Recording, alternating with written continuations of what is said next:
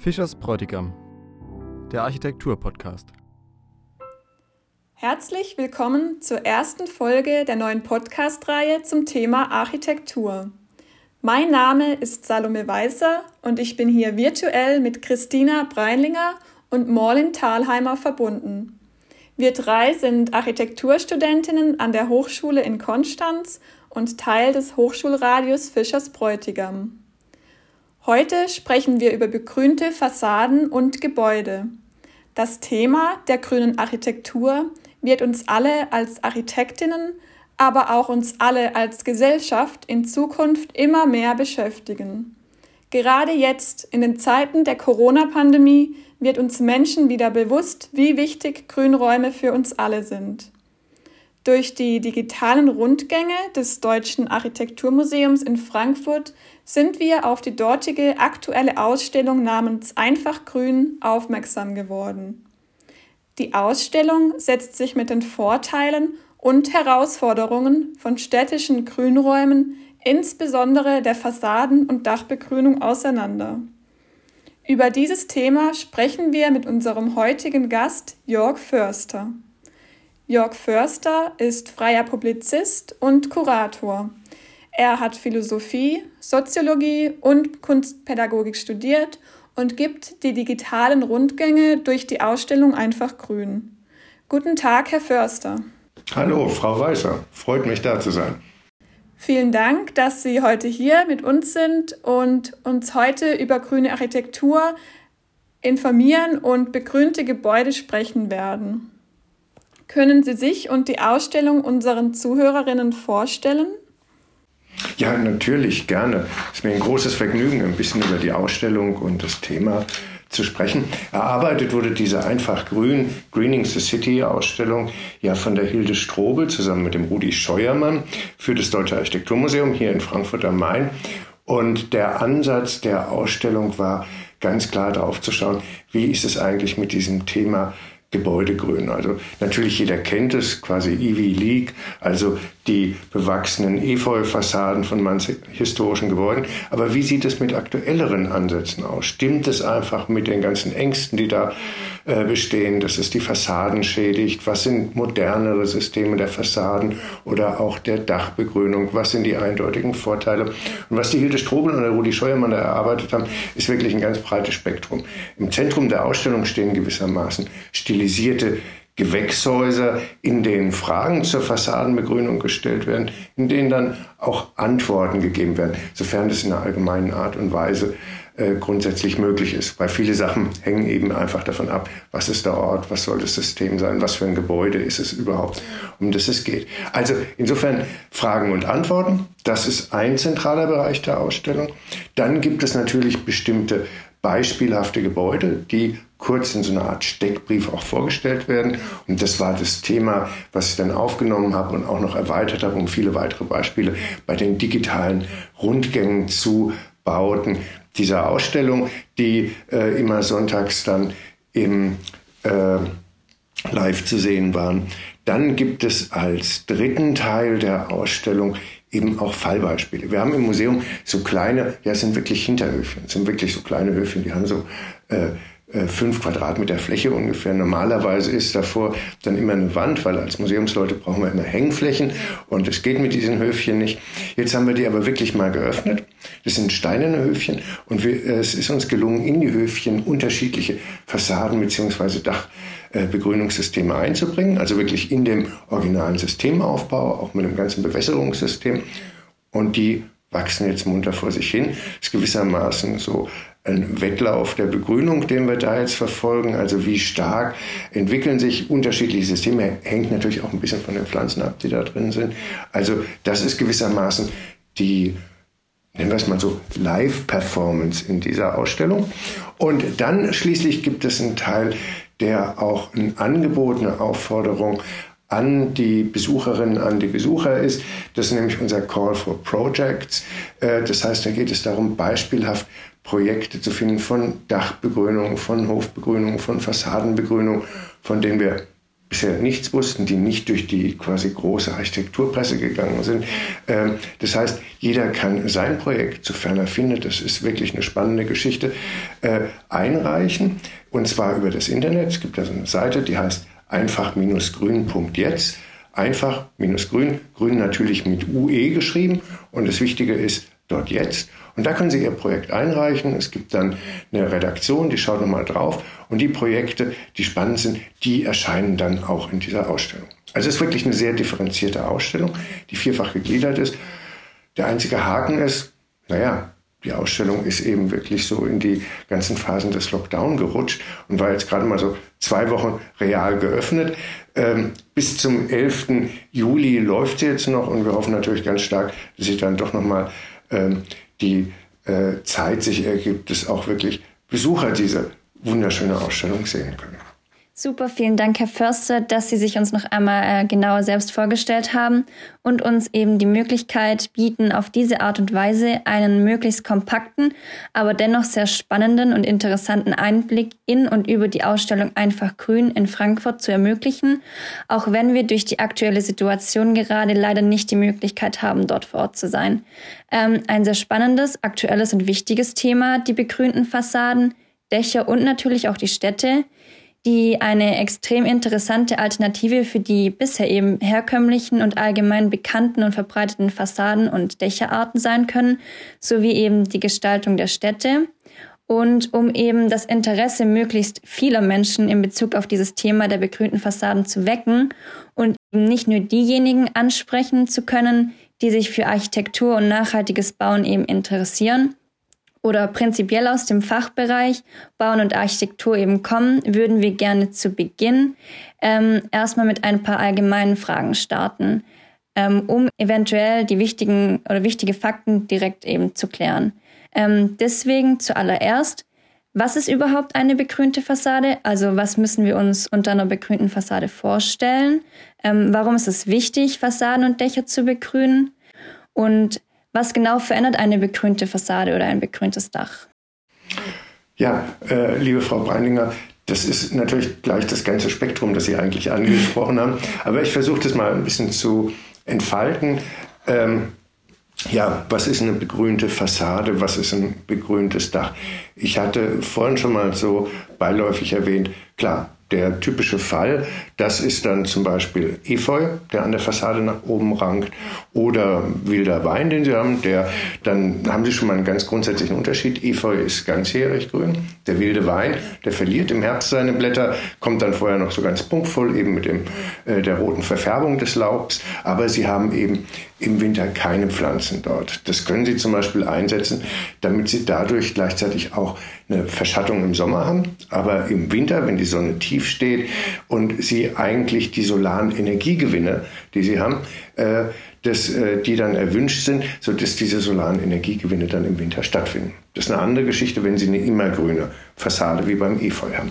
Und daneben gibt es natürlich viele Systeme, es hängt dann immer von den Pflanzen ab, wo Sie dann neben den Fassaden, die direkt, äh, neben den Pflanzen, die Direktklimmer sind, so wie der Efeu und der wilde Wein, wo Sie dann Randpflanzen haben, wo Sie Rankhilfen haben können, die entweder in Seilnetzstrukturen, in Seilstrukturen oder in Seilnetzstrukturen ausgearbeitet sind. Die können bodengebunden sein, das heißt, die sitzen tatsächlich im Erdreich drin Nochmal Beispiel Efeu und Wein. Sie können aber auch mit bodengebundenen Systemen arbeiten und dann in bestimmten Abständen einfach horizontale Pflanzgefäße etablieren. Gewissermaßen, wenn Sie entweder vor die Fassade gesetzt, dann so Pflanzgefäße äh, etablieren oder Sie einfach auskragende Bodenplatten haben, in denen diese Pflanzgefäße stehen und so dann immer etagenweise weitere Bepflanzungsebenen einrichten. Und damit geht es auch sehr hohe Gebäude bis hin zu Hochhäusern dann zu begrünen. Und dann gehört dazu natürlich auch das Thema der Dachbegrünung. Und da können Sie dann auch wieder sagen, ob Sie jetzt einfach eine äh, extensive oder eine intensive Begrünung haben. Das heißt, extensive Begrünung, da haben Sie nur eine ganz dünne Substratschicht, so bis maximal 5 cm. Es gibt auch einfach äh, Matten mit Moosen, die da sind. Extensive Begrünung die äh, erhalten sich auch selber. Die müssen sie in der Regel eben nicht zusätzlich bewässern oder Sie haben eine intensive Begrünung. Da haben Sie dann eine viel höhere Substratschicht. Und je höher die Substratschicht, desto höher können eben auch die Pflanzen dort äh, werden. Sie haben damit natürlich auch noch so ein Wasserrückhaltevermögen, aber ab einem gewissen Punkt müssen Sie dann, kann es sein, dass Sie dann auch bewässern müssen. Also da gibt es ganz unterschiedliche Systeme, ganz unterschiedliche äh, Bepflanzungsmöglichkeiten da drin. Und was soll der Vorteil davon sein? Ganz klar, da gibt es ein ganzes Spektrum von Aspekten, die eine Rolle spielen. Also das eine hatte ich gerade schon mal so ein bisschen gestreift, das ist das Thema Verschattung. Wir haben einfach das Problem der Aufheizung der Städte, der Aufheizung der Gebäude im Sommer. Wir haben immer wärmere Sommer. Wir haben in den letzten Jahren immer mehr Sommer gehabt, die äh, tropische Sommer waren. Das heißt, wo auch nachts die Temperatur dann noch über 20 Grad lag. Und wir haben eben dieses Problem der Heat Islands in den Städten, dieser Hitzeinseln. Es gibt zu vielen Städten einfach Hitzekartierung. Hier in Frankfurt, da können Sie es genau sehen. Sie haben äh, natürlich das Bankenviertel in Frankfurt drin. Sie haben die dicht bebauten Wohnquartiere des 19. Jahrhunderts, Nordend, Westend, Ostend. Und es glüht richtig rot. Und Sie erkennen ganz deutlich, was zum Beispiel die grünen Bereiche sind. Frankfurt hat die historischen Wallanlagen, die wurden zu Beginn des 19. Jahrhunderts niedergelegt. Das bilden innerstädtischen Grüngürtel. Das können Sie ganz deutlich ablesen, wo der ist. Wie Sie auch die Parkbereiche ablesen können. Also Sie haben durch die Verdunstungskühlung und der Pflanzenbestand, der dort ist, diese Ermäßigung dieses Hitzestaus in den Städten drin. Und darum geht es, diese Aufheizung zu vermindern. Wenn Sie enge, dicht bebaute Straßen haben, wenn Sie steinerne Fassaden haben, verputzte Fassaden der Gebäude haben, haben Sie eine hohe Speichermasse. Sie haben eine hohe Aufheizung Aufheizung der Gebäude im Sommer und sie haben so gut wie keine signifikante Abkühlung, die dann des Nächten stattfindet. Das führt zu dieser Extremhitzesituation und darum geht es einfach. Die Verschattung der Fassaden, die damit die Aufheizung vermindert und damit natürlich auch die Innenraumtemperatur, die sie haben. Da geht es eben auch um sowas wie zum Beispiel auch in kleineren Anlagen wie Wohngebäuden jetzt zu vermeiden, dass die Menschen anfangen, Klimaanlagen zu installieren. Äh, und selbst in größeren Verwaltungsgebäuden können sie damit den Betrag, wo die Luft weiter runtergekühlt wird, dann doch nochmal signifikant ermäßigen. Das ist also ein ganz wichtiges Thema, die Aufheizung der Stadt zu verringern. Deshalb haben Sie in den letzten Jahren plötzlich auch die Diskussion, wie sieht das mit Plätzen aus? Wie kann man Plätze doch stärker begrünen, als man das noch vor zehn Jahren diskutiert hat? Ähm, das ist ein Aspekt. Dann ein weiterer Aspekt ist ähm, das Wasserrückhaltevermögen von äh, den begrünten Dächern. Sie haben einfach das Problem auch der Starkregenereignisse, die zugenommen haben. Starkregenereignisse bedeutet, wenn Sie ein unbegrüntes Dach haben, dass das Wasser quasi ungebremst direkt in die Kanalisation geht und dann haben Sie oft genug den Zusammenbruch der Kanalisation. Da drückt dann halt die äh, Gullideckel hoch oder Sie haben äh, dann Überflutungen in den Kellern drin. Und da geht es natürlich darum, diesen schlagartige äh, Wassermengen, ähm, die einfach in der Zeit die Abgabe in die Kanalisation zu strecken, beziehungsweise gleich zurückzuhalten. Und das macht einfach die Substratschicht, sprich der Bodenschicht, der Feuchtigkeit aufnimmt, Feuchtigkeit zurückhält. Das ist ein ganz wesentlicher Punkt. Äh, da können Sie auch bestimmte Sachen so als Retentionsflächen anlegen, wo das wirklich dann zeitverzögert erst das Wasser abgegeben äh, wird. Das ist ein wichtiger Punkt dabei. Dann haben Sie als positiven Effekt auch, wenn wir gerade mal bei so Dachbegrünungen sind, auch wenn das nur so äh, äh, extensive Begrünungen sind, äh, sie vermindern die Aufheizung. Also wenn Sie zum Beispiel einfach so Einstellgarage haben, ja? ganz einfach irgendwie im Hinterhof, Garage, die haben dann in der Regel so ein Bitumendach drauf, schwarzes Dach, das heizt sich extrem auf, da kriegen Sie dann auch mal Temperaturen von 50, 60 Grad im Sommer oben drauf. Ähm, haben sie natürlich eine enorme Hitzereflexion. Gleichzeitig schädigt das natürlich das Material, weil diese Bitumenpappe obendrauf, äh, einmal 60 Grad, im Winter haben wir mal Frost, das sind sagen wir minus 10 oder gar minus 20 Grad, äh, da ist es klar, dass diese extremen Temperaturschwankungen, dass die das Material natürlich dann mit der Zeit zermürben und dann haben sie die Risse und dann ist es eben undicht. Jetzt ist es so, dass manchmal auf diese Dächer dann immer eine Kiesschüttung draufkommt, äh, einfach nur weil der Kies hell ist und damit eine stärkere Lichtreflexion hat und gleichzeitig mindert es auch nicht den Wasserabfluss, den sie haben. Da haben sie eine geringere Aufheizung. Aber natürlich können Sie dann auch sagen, dass Sie einfach diese Masse, die ohnehin drauf ist, diesen Kies ersetzen jetzt durch eine Substratschicht oder auch nur eine ähm, äh, äh, extensive Begrünung und damit vermindern sie die Aufheizung dieser Dachflächen. Das ist gut für die Umgebung, die da ist. Das ist gleichzeitig aber auch gut für das Dach, weil die Beanspruchung durch diese Hitzeextreme äh, von der eigentlichen Dachhaut, die wird wesentlich verringert, weil das einfach nicht so heiß wird, dieses grüne Dach. Und dazu kommt auch noch, dass einfach die eigentliche schützende Dachhaut, die die Dichtigkeit garantiert, vor der UV-Strahlung geschützt ist. Das ist ja auch ein ganz großes Problem bei diesen ganzen Bitumenpappen und sowas. Sie haben einfach die äh, aggressive UV-Strahlung, die letztlich dann auch die Oberfläche zersetzt. Und genau das haben sie gemindert in dem Moment, wo sie da ein grünes Dach drauf haben. Das ist ein Aspekt. Und dann kommen natürlich noch ganz wesentlich die Punkte dazu. Äh, natürlich bedeutet Stadt auch, Stadt ist ein lautes Environment. Statt äh, haben sie viele unterschiedliche Lärmquellen von dem Fahrzeugverkehr. Natürlich einfach so äh, die allgemeinen Geräusche, die da sind, gewissermaßen das Grundrauschen der Stadt. Und gerade in vielbefahrenen Straßen haben sie das Problem, wenn die dicht bebaut sind. Sie haben harte Fassadenoberflächen, Glasfassaden, äh, dann haben sie eine direkte Schallreflexion. Das heißt, die Stadt kann da extrem laut werden. Und in dem Moment, wo sie jetzt eine Begrünung vor den Fassaden haben, sieht das mal ganz anders aus, weil sie eben nicht diese direkte äh, Schallreflexion haben. Also insofern mindert es auch äh, den Lärmstress für die Bewohner der Stadt. Dann haben sie natürlich auch ebenfalls mit den Straßen einhergehend dieses Thema des Feinstaubs in der Stadt. Und da äh, gilt es ebenfalls, dass die Pflanzen diesen Feinstaub binden können und sie damit diese Feinstaubbelastung generell ähm, minimieren. Und nicht zuletzt, das würde ich wirklich nicht gering schätzen, haben sie auch die psychologische Wirkung. Manche sprechen dann gewissermaßen von einer biophilen Gestaltung oder so. Aber tatsächlich, also dieses Grün, das hat psychologisch eine beruhigende Wirkung. Deshalb taucht es auch immer wieder in Themen auf, wie äh, in Gestaltung von Krankenhausbereichen, wo man ja wirklich sagen muss, jeder, äh, jeder von uns, der mal in einem Krankenhaus war, weiß, das sind hocheffiziente, effektive Gesundheitsmaschinen, aber so die psychologische Seite schwierig, schwierig da drin. Und äh, so können Sie in der Stadt mit den Grünräumen eine angenehme psychologische Wirkung äh, erzielen. Ähm, und auch das ist ein wichtiger Punkt. Und schließlich auch das sei noch erwähnt, ähm, natürlich durch die Pflanzen haben sie natürlich auch eine Verdunstungskühlung in der Stadt einfach. Und äh, auch das spielt eine große Rolle. Das äh, schafft ein anderes Mikroklima. Wenn Sie ein Gebäude haben, das eben jetzt so eine begrünte Fassade hat, ähm, dann ist einfach das Mikroklima auch in den Räumen dahinter ein anderes, auch in der direkten Umgebung davon. Ähm, das ist äh, ebenfalls ein Aspekt, der noch äh, zu berücksichtigen ist.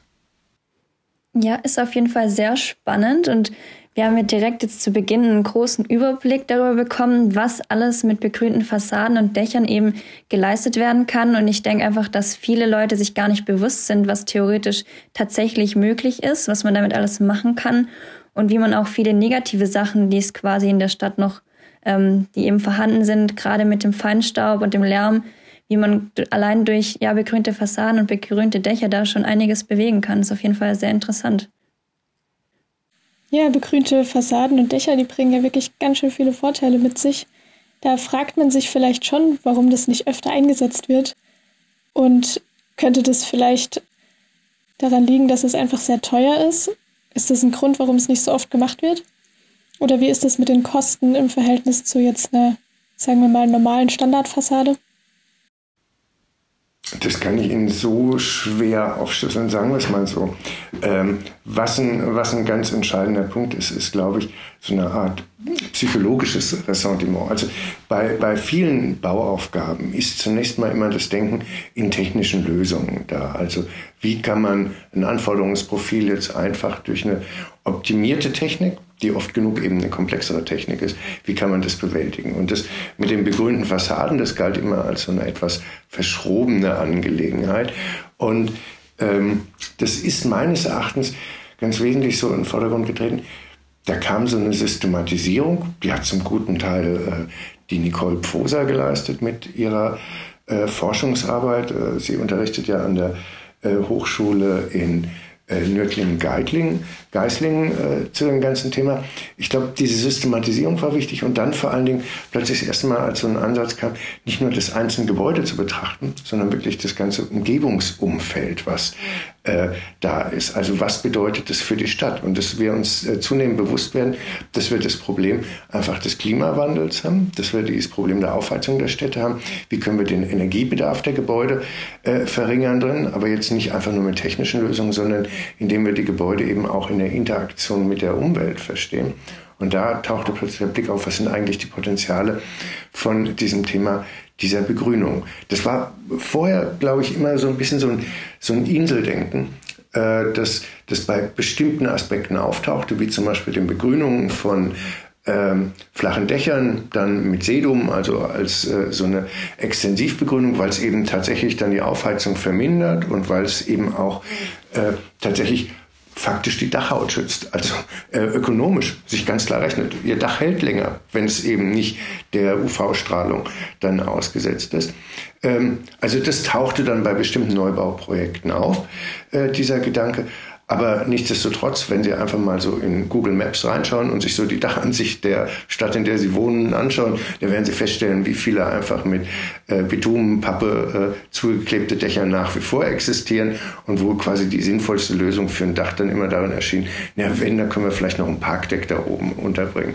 Also ansonsten sind es die Gegenden, wo halt die Haustechnik abgestellt wird und nichts weiter damit geschah. Also da kommt dann jetzt auch noch dazu der Gedanke, dass das Dach womöglich, wenn es ein Wohngebäude ist, eben tatsächlich so wie es Corbusier ja mal gefordert hat, tatsächlich auch noch ein Bereich ist, äh, wo die Bewohner etwas davon haben. Dass nicht nur irgendwo der Bereich ist, wo halt die Haustechnik abgestellt wird und ansonsten ist da nichts und sitzen halt nur dann äh, die, äh, äh die Tauben und die Spatzen und Amseln da drauf, sondern es kann tatsächlich ein Aufenthaltsbereich für die Bewohner sein. Ein Dachgarten, wo sie eben auf dem Dach eben tatsächlich auch einen Gemeinschaftsgarten anlegen können mit Hochbeeten und meinetwegen auch noch irgendwie in einer kleinen Verschattung äh, und plötzlich die Bewohner da sitzen. Also das ein Mehrwert für die Bewohner sein kann, gleichzeitig Mehrwert für die Umwelt sein kann, ein Mehrwert für die Energiebilanz des Gebäudes sein kann. Und dieses Zusammendenken, das war der entscheidende Punkt. Ich glaube, vorher erschien dieses Thema Fassaden oder Dachbegrünung als so ein nice to have. Also entweder so quasi so ein äh, Emblem alteingesessener traditioneller Institutionen, also die Efeubegrünung an äh, historischen Gebäuden, äh, die sie haben, oder nice to have im Sinne zum Beispiel von den wunderbaren grünen Tapisserien, die der Patrick Blanc gemacht hat. Denken Sie ähm, äh, zum Beispiel an das Kaiser-Forum in Madrid, wo es diese Giebelwand gibt, die so üppig grün ist. Aber das ist natürlich eine unheimlich schöne Angelegenheit. Oder natürlich die ganzen Projekte, die Patrick Blanc in Paris gemacht hat. Aber das ist unheimlich schön, diese grünen Tapisserien, diese dicht begrünten Wände.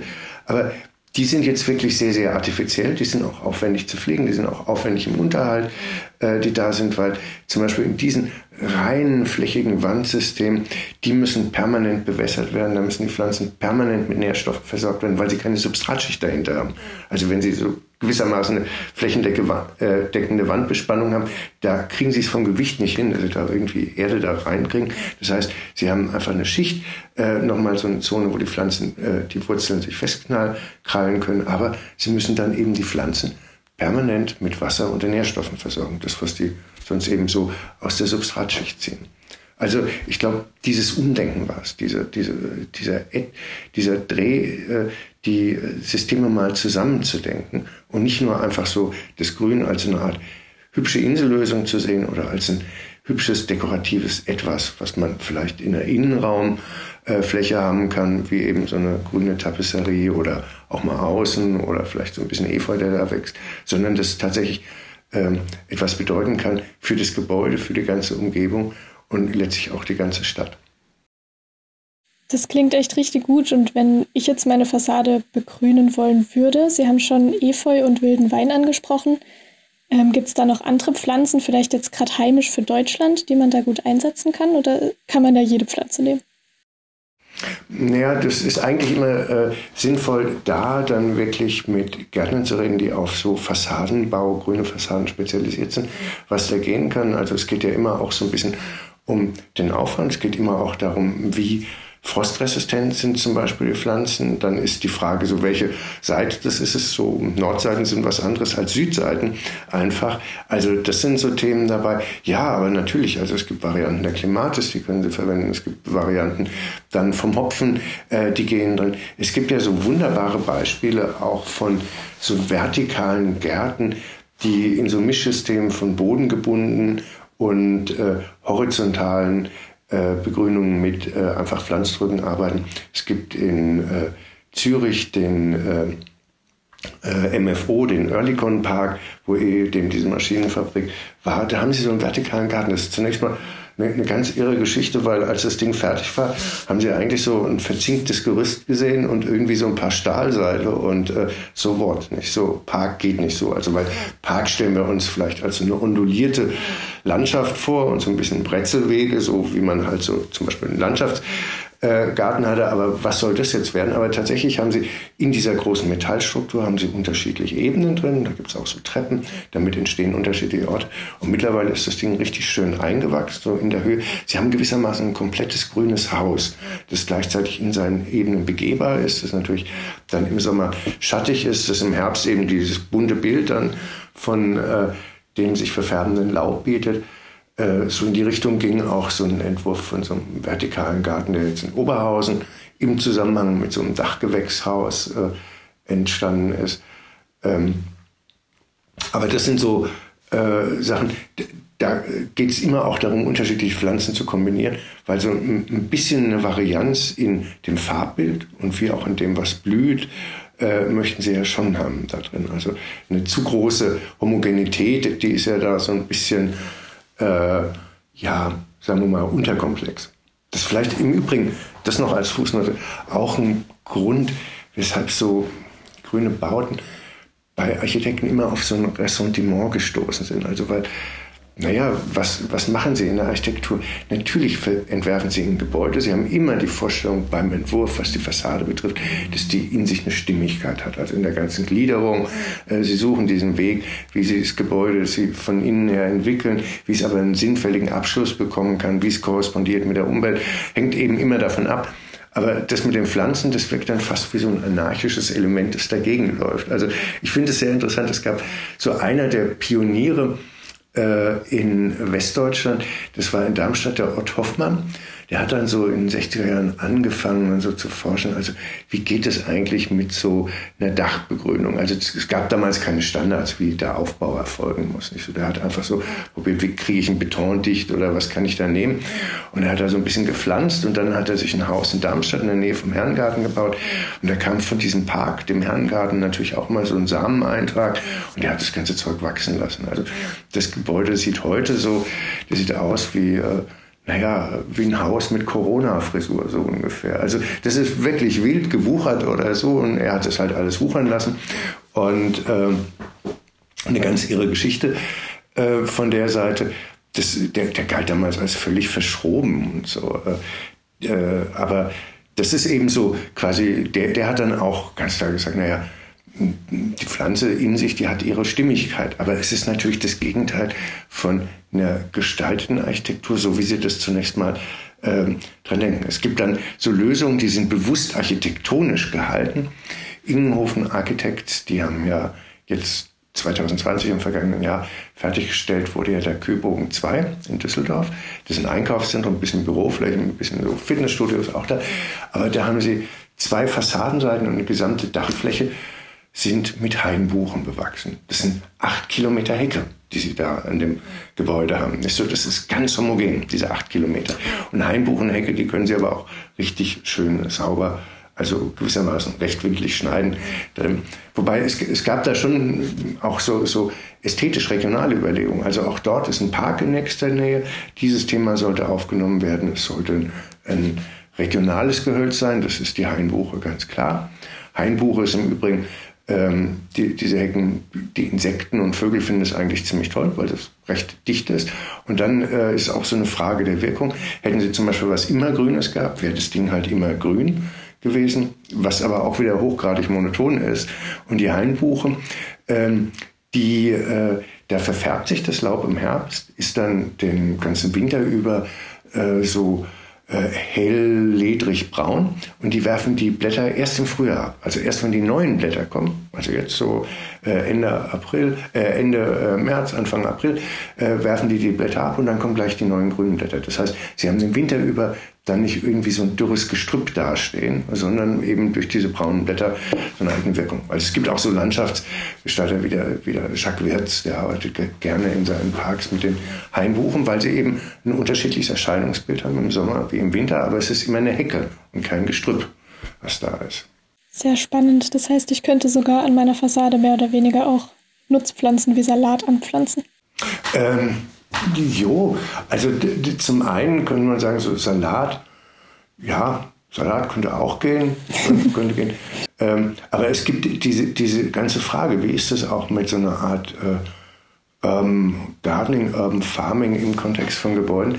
Diese Frage existiert ja sehr wohl. Also ich hatte da dieses Beispiel erwähnt, äh, von, äh, wo es in Düsseldorf dieses äh, ähm, äh, Projekt gab, das Gebäude von Kühnmann-Wetzi, das in unteren Etagen Verwaltungsgebäude ist, da ist die Arbeitsagentur eingezogen und das Dach des Gebäudes bildet ein Gewächshaus. Also das Wichtige dabei ist, das ist nicht ein Gewächshaus, das auf dem Dach steht, sondern das ist zusammenentworfen, ein gebäudeintegriertes Gewächshaus, wo es darum ging, wie kann man die technisch miteinander koppeln. Also dass zum Beispiel die Abwärme, dass die eben genutzt wird, um das Gewächshaus zu heizen oder auch die Frage, wie ist es mit dem Grauwasser, kann man mit dem Grauwasser auch oben ein Gewächshaus bewässern. Da gibt es auch so ein bisschen Forschung vom Fraunhofer Institut.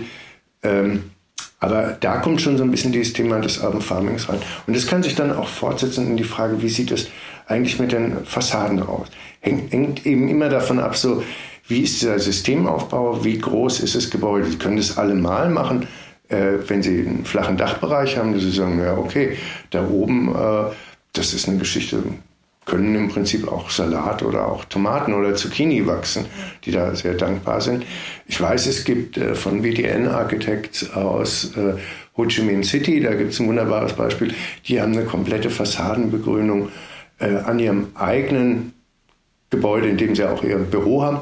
Und die haben dann diese ganze Fassadenbegrünung auch von vornherein äh, als äh, ja, äh, Obst- und Gemüsegarten angelegt, den die auch selber beernten. Okay, da können wir jetzt sagen, wir haben ein anderes Klima dort in äh, Ho Chi Minh äh, City, aber ähm, da haben sie sehr wohl auch, auch diesen Ansatz da drin. Also das ist, wie gesagt, es geht nicht nur um quasi Absenkung der Aufheizung des Gebäudes, um ein anderes Mikroklima, sondern sie können auch diesen Schritt hindenken, ja, wie sieht denn das eigentlich aus, dass wir da ähm, Pflanzen haben, die äh, die man nutzen kann. Nur eben, was direkt die Fassade betrifft, ist es vielleicht ganz gut, ein bisschen zurückhaltend zu sein. Also sie machen sich nicht viele Freunde, wenn die Tomaten auf die Passanten fallen. Kann ich mir vorstellen. ja, in dem Zusammenhang stellt sich mir auch allgemein die Frage, wenn wir gerade darüber sprechen, was für Pflanzen man dort anpflanzt, ob es eben Nutzpflanzen sind oder andere Pflanzen, äh, wie allgemein die Pflegeverläufe auf dem Dach, kann ich mir das noch relativ gut vorstellen. Das ist eine gerade Ebene, da könnte man theoretisch einfach oben drauf. Und aber wie funktioniert das gerade eben, wenn was an der Fassade wächst, dass man da gut hinkommt? Also wie, wie läuft prinzipiell so eine Pflege von einer begrünten Fassade ab? Und auch mit dem Substrat, muss das öfters ausgetauscht werden oder? Äh, ja, wie, wie läuft es prinzipiell äh, mit äh, der Pflege.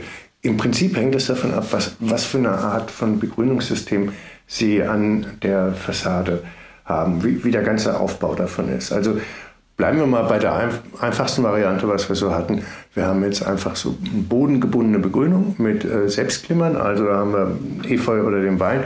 Ja, dann gehen Sie entweder mit der Leiter und, was dann sehr schnell geht, mit dem Steiger dran. Ja, dann müssen Sie einmal im Jahr oder spätestens alle zwei Jahre sollte dann ein äh, Garten- und Landschaftsbauer kommen und das einfach zurückschneiden, die ganze Sache. Und das geht, wie gesagt, über einen Steiger äh, dann. Äh, also eine Hubbühne, die da ist. Anderer Aufbau ist der, wenn Sie so horizontale Systeme haben und Sie haben entweder auskragende Bodenplatten, äh, Etagenplatten oder zum Beispiel vor die äh, Fassade gesetzt, dann äh, Stahlstruktur und da haben sie dann in der Regel einfach schmale Wartungsgänge hinter. Also sie haben an der Fassaden, an der Außenkante haben sie dann die Bepflanzungströge Und äh, dort dann eben an diesem System an der Fassade haben sie zum Beispiel auch Rankhilfen in Form von Stahlseil. Und hinter den, zwischen den Pflanztrögen und dem eigentlichen Übergang zum Gebäude, wo die thermisch abschließende Fassade ist, da befindet sich dann ein Wartungsgang. Und über den äh, können dann auch nochmal ähm, dann Gärtner an die Pflanzen gehen. Und dazu haben sie natürlich in diesem System immer ein automatisches Bewässerungssystem. Also da kommt, das, das ist der Teil der Gebäudetechnik, wo es dann verschiedene Varianten von so Bewässerungssystemen gibt. Die haben dann so eine Tröpfelbewässerung. Also nicht, dass das ganze Ding dann plötzlich überläuft und dann ihre Fassade nach unten tropft wie irgendwie ein Wasserfall. Ähm, und da haben sie diese automatische Bewässerung. Da können sie dann äh, diesem Wasser ebenfalls dann in Abwägung dessen, was da wächst, eben Nährstoffe dazugeben. Aber da gibt es eben nochmal diese Wartungsgänge. Und dann gibt es den Extremfall.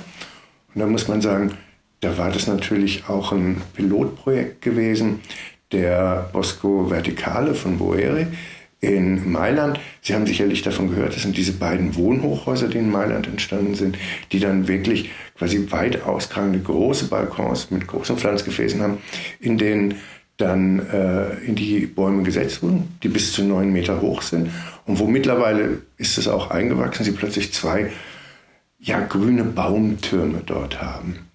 Ähm, das ist ein faszinierendes Projekt, das natürlich also zunächst mal einfach ein Prototyp war, also wo Boeri ja auch ganz klar sagt, also es galt da viel Forschungsarbeit zu leisten. Also wie sieht es aus? Wie, wie kann man die Bäume in den Pflanztrücken verankern? Wie, wie muss die Rückverankerung der Bäume aussehen? Weil auch in Mailand gibt es im Winter mal stärkere Stürme oder im Sommer drin. Ähm, wie, äh, wie ziehen wir die Bäume da überhaupt an und so? Das waren Fragen gewesen. Wie sieht das Bewässerungssystem aus? Ja, und natürlich auch für, muss man ganz klar sagen, das sind exklusive Eigentumswohnungen, die sie da haben äh, worüber die am Anfang überhaupt keinen Plan hatten, ist so, wie sieht es eigentlich mit den Nebenkosten aus? Also in dem Fall für einen Gärtner. Also wenn, wenn, wenn Sie quasi als Gemeinschaftseigentum irgendwie 50 Quadratmeter Rollrasen im Vorgarten haben, da ist es sehr überschaubar, was Sie an Pflegekosten haben. Ist aber was anderes, wenn Sie ein ganzes Hochhaus haben, wo überall diese Bäume stehen. Und da ist es zum Beispiel ganz klar so beim Bosco Verticale, äh, dass diese quasi an den Balkons, diese Pflanzdrücke, wo die Bäume stehen, das ist gewissermaßen äh, Gemeinschaftsgeschichte. Also die Bewohner sollen da nicht ihr Basilikum oder ihre Tomaten drin ziehen. Das können die dahinter machen. Diese Bäume sind gemeinschaftliche Geschichte und die Bewohner sollen auch nicht an den Gebo Bäumen rumschneiden. Ist ja auch klar. Also dann fängt jemand an, in 60 Meter Höhe da irgendwie einen Ast abzusägen und er fällt runter. Das, das ist überhaupt nicht gut. Ähm, das heißt, da gibt es dann wirklich dann auch so eine systematisierte, wie soll ich sagen, Baumbeschau und Baumpflege. Also es gibt dann Pfleger, die gehen auf die Balkons, die checken die in regelmäßigen Abständen, die Pflanzen, die da sind. Haben wir da irgendwelches Totholz, das, das abstürzen kann. Und ich glaube, ein oder zweimal im Jahr haben sie dann wirklich diese Baumpfleger, die sich von oben wie Fassadenkletterer eben abseilen und dann von außen dann den Schnitt der Bäume nochmal äh, besorgen. Das, also da muss man erstmal Erfahrungswerte gewinnen. Wie, wie kann sowas gehen? Oder mittlerweile gibt es eben so Projekte, wo man jetzt weiß, wenn man sowas macht, dann muss man eigentlich sehr früh in der Planung von Gebäuden drangehen. Dass dann sehr früh auch in der Baumschule die Pflanzen schon gezogen werden. Oder zum Beispiel, ich hatte vorhin das Beispiel vom Ingenhofen Architects erwähnt mit dem Kühlbogen 2. Die haben dann schon sehr früh eben wirklich eine Baumschule angelegt, wo diese ganzen acht Kilometer Hecke dann aufgezogen wurde und direkt in den Behältnissen, mit denen sie dann dort in dieser Fassade und im Dachbereich auch eingesetzt wurden. Also die wurden von vornherein eben für diese, ähm, für diese Nutzung gezogen, die Pflanzen. Und zwar allesamt. Nicht, dass sie dann irgendwie, also überall Hainbuchen aufkaufen, wo sie so eine finden und die eine ist noch ganz klein und die andere ist ganz groß. Da kommt so ein bisschen so das architektonisch gegliederte dann wieder äh, mit rein. Ist aber auf jeden Fall sehr spannend quasi, was für ein Aufwand dahinter steckt, dass man das auch alles richtig durchplant, quasi schon relativ früh in der Bauphase, dass es am Schluss dann tatsächlich funktioniert und auch die ganzen Kosten, die dabei entstehen. Und Sie sind jetzt auch öfters schon eben auf die Bewässerung ähm, eingegangen. Da wäre auch, ähm, abgesehen wie es halt funktioniert, wäre auch eine interessante Frage, wie viel Wasser man da eigentlich im Verhältnis quasi in Anführungszeichen verschwendet, also in welchem Verhältnis quasi auch die Wasserkosten und den ganzen Wasserverbrauch, den man für so eine begrünte Fassade und für, für so ein begrüntes Dach eben braucht, eben steht. Gerade wenn wir auch öfters das Thema eben haben mit Wasserknappheit und dergleichen. Ja, da, da haben Sie äh, völlig recht. Also, weil im Idealfall ist der Ansatz immer der, tatsächlich damit zu arbeiten, dass man entweder nochmal ein regen Rückwasserhaltebecken hat. Also weil, weil wir haben ja die paradoxe Situation, dass auf der einen Seite haben sie diese extrem Starkregenereignisse, ähm, wo dann zu viel an Wasser da ist und die Kanalisation in die Knie geht. Und dann haben sie plötzlich wieder diese Trockenphasen, wo zu wenig an Wasser da ist. Und das Ziel ist eigentlich so ein bisschen dann im Gebäudemaßstab das zu machen, was äh, ja für den Kleingärtner die Regentonne ist. Also Wasser zurückhalten, in so einer Art Zisterne und dieses Wasser dann zu verwenden und damit eben auch äh, Grauwasser zu verwenden. Also eben jetzt nicht direkt äh, ans Trinkwasser zu gehen, sondern genau das zu nutzen, um das jetzt für die Gebäude, äh, für die äh, Bewässerung darauf zurückgreifen zu können. Das ist eigentlich so im Idealfall das Ziel und jetzt nicht äh, äh, großartig den Wasserverbrauch des Gebäudes zu erhöhen. Und dann kommen diese nächsten Schritte, wie kann so eine Bewässerung gehen, wieder ohnehin mit dem äh, Brauchwasser, was sie von dem, äh, von dem Haus äh, dann haben. Okay. Genau, dann eine andere Frage, die wir uns auch noch gestellt haben, was passiert, wenn man, also wenn die, äh, die Pflege quasi von so einer Begrünung vernachlässigt wird? Das ist so ein bisschen wie wenn Sie längere Zeit nicht zum Friseur gehen. äh, also ähm, es, gibt, es gibt bestimmte Bereiche, da müssen Sie sich gar nicht so drum kümmern. Daraufhin ist das ja entwickelt. Also das sind äh, diese äh, äh, extensiv begrünten Flachdächer. Also sprich Sedum, so fette Hähne. Das ist so eine Angelegenheit, das geht sehr gut. Da brauchen Sie nicht danach schauen. Das findet sich dann schon. Wenn es trocken ist, fahren die sich runter und wenn es dann regnet, ist es schön. Ähm, aber ansonsten, äh, in dem Moment, wo Sie zum Beispiel dann so eine äh, intensive Begrünung haben, hohe Substratschicht, höhere Pflanzen, äh, natürlich müssen die dann gepflegt werden. Also da müssen die dann äh, das Gras oder die Wildwiese, die sie oben auf dem Dach haben, die muss dann schon auch irgendwann mal gemäht werden. Ähm, äh, die muss äh, dann zurückgeschnitten werden. Sie müssen sich auch irgendwas überlegen, beziehungsweise die Grünpfleger, wie sie dann zum Beispiel das ganze Heu äh, dann wieder nach unten bringen, den ganzen Grünschnitt, den sie haben. Und das gilt natürlich auch äh, für äh, dann äh, die vertikalen Begrünungen bei Fassaden. Also Sie haben zum Beispiel, wenn Sie so ein System haben, äh, wie ich das erwähnt habe, diese flächige Begrünung, so à la Patrick Blanc in dem Sinne, dann haben Sie natürlich am Ende der Vegetationsperiode ist das alles enorm krautig und es ist unheimlich üppig und schön und wunderbar. Aber das ist halt das Ende der Vegetationsperiode. Die müssen Sie dann wirklich auch zurückschneiden. Das ist dann der Punkt, wo eben die mit dem Steiger kommen müssen und äh, quasi so den Winterschnitt dafür machen. Das ist nicht viel anders, als im Garten auch ist. Also sie haben einfach während der Vegetationsperiode entstehen wirklich enorme Mengen an Bio, Biomasse. Und wenn sie das dann einfach sich nicht drum kümmern, naja, dann wuchert ihnen das so langsam alles zu. Also ähm, da, äh, insofern ist es eine Sache, die schon auch so einen permanenten Unterhalt braucht. Das ist freilich ein Punkt, den man immer gerne so ein bisschen vergisst. So äh, bei Gebäuden ist es eigentlich bei allen Gebäudeelementen so, dass sie einen Bauunterhalt brauchen. Und Schwierigkeiten bei Gebäuden haben sie immer dann, wenn der Bauunterhalt nicht stattgefunden hat und äh, da nie wieder was gemacht wurde. Also insofern äh, bedeutet eine grüne Fassade nicht, dass sie jetzt eine Fassade haben, äh, die sie danach dann einfach vergessen können. So quasi einmal angelegt und das war es dann gewesen. Das ist äh, ganz bestimmt nicht der Fall. Ja, weil gerade je größer, wenn man zurück zu der ähm, Heimbuchenhecke geht, je größer die ja werden und wachsen, das wird ja auch schwierig, äh, also die werden ja auch schwerer.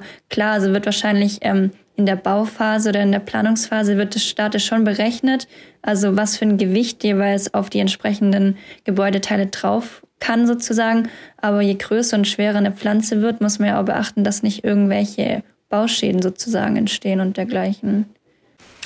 Genau, genau, das ist bei allen komplexeren äh, Angelegenheiten dann immer ein Thema. Also so das, äh, das spezifische Gewicht, was das System dann entwickelt, auch mit dem Pflanzengewicht, was sie dazu haben, äh, was dann entsteht.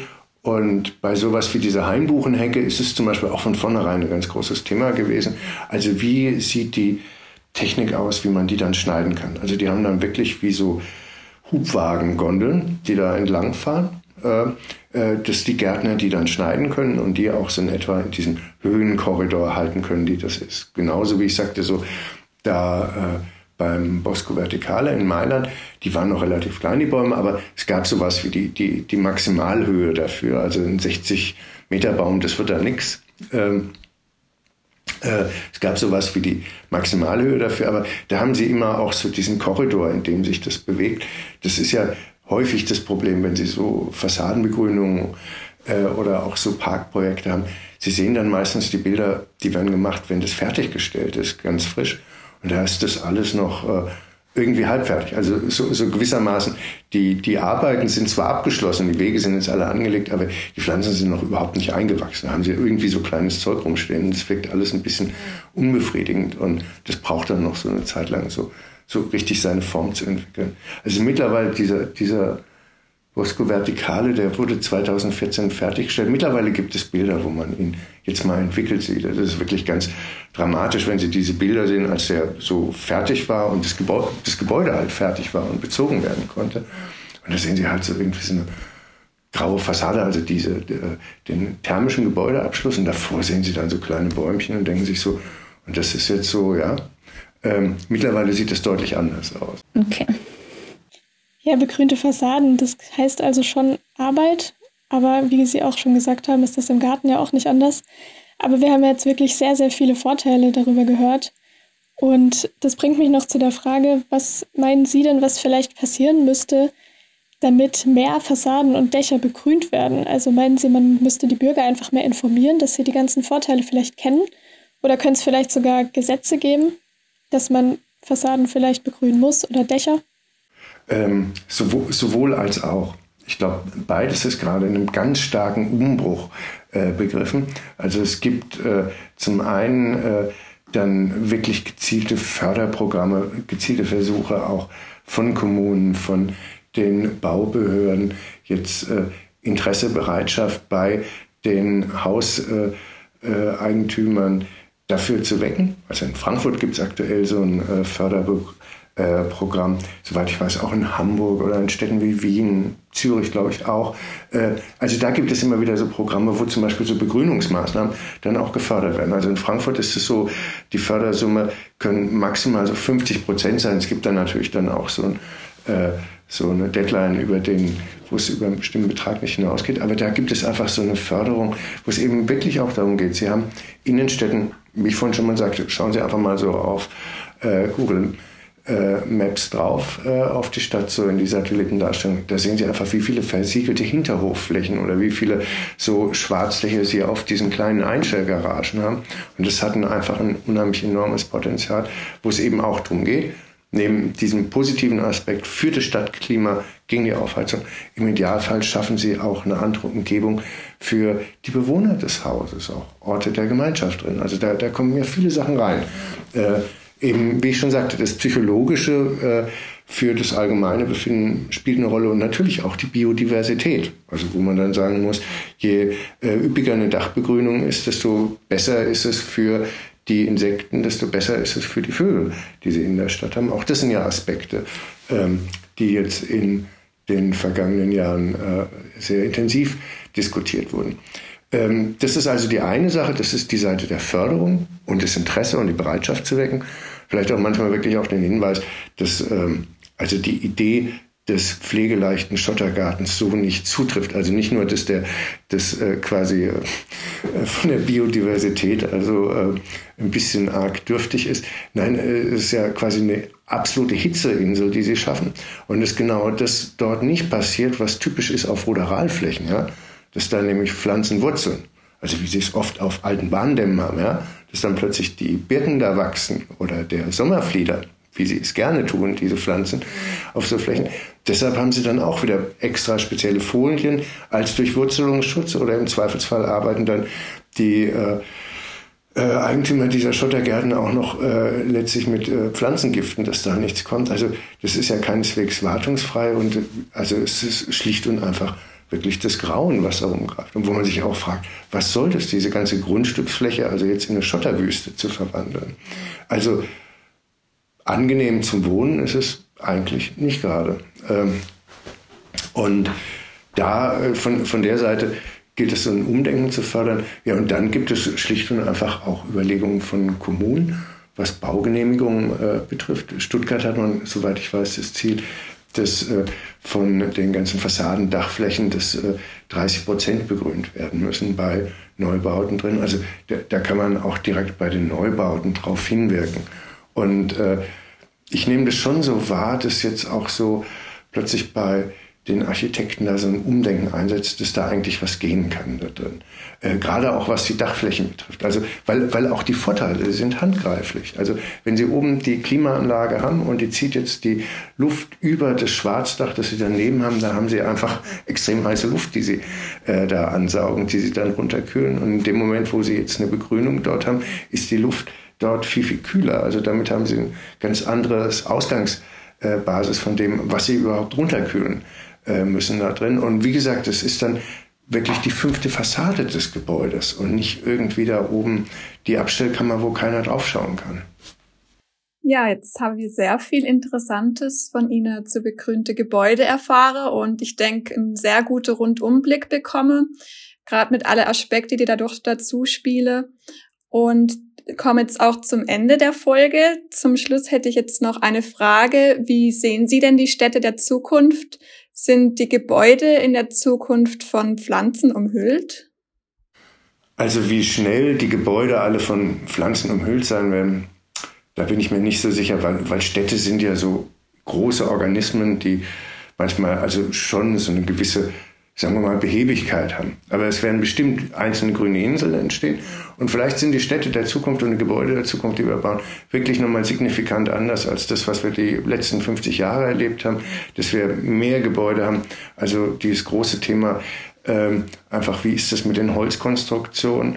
Stichwort einfach äh, auch wieder die Nachhaltigkeit, die Verminderung des CO2-Verbrauchs, was Sie bei traditionellen Stahlbetonkonstruktionen haben, Sie einfach einen unheimlichen äh, CO2 äh, Ausstoß einfach bei, bei der Zementproduktion dafür. Insofern dieses Thema Holzkonstruktion, dass die Gebäude, dass die Fassaden, dass die Dächer mehr begrünt sind, dass auch ein Umdenken nochmal einsetzt mit Stadtplätzen. Dass es eben sehr sinnvoll ist, die tatsächlich auch als grüne Plätze anzusetzen. Oder auch die Straßen.